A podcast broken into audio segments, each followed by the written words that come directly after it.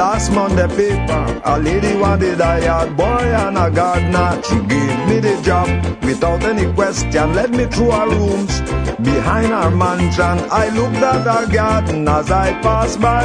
The grass around the edges were very high. I took up my machete just to hear her say, No, take out the hoses, water in there. Water the garden, should have seen how I pose when I reel out the hose. Water the garden. You should have seen how I pose when I reel out the hose and water the red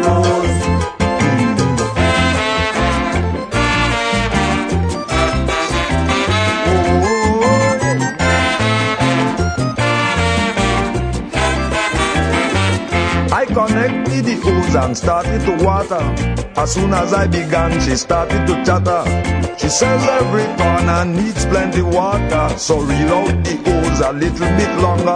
I obeyed her command, but only to find the grass was thick, impeding the line. So with my hands I conquered at last, and I managed to get the hose through the grass. Lord, water the garden. You must water the garden. You should have seen how I pose when I reel up the hose and water the garden. You should have seen how I pose when I reel up the hose and water the red rose.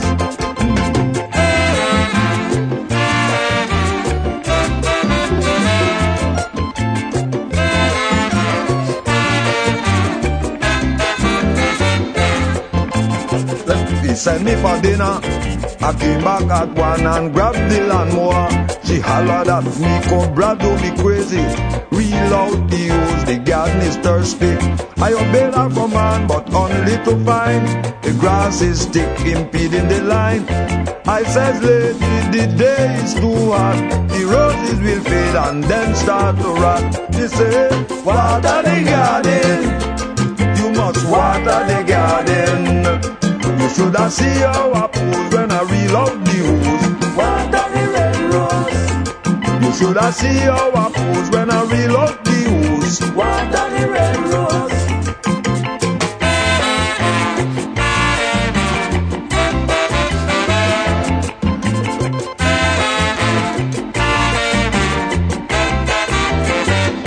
Around four o'clock, her husband was coming. I says, my darling, I got to be going. She says, no, please, Lord Cobra, please to stay a little bit longer.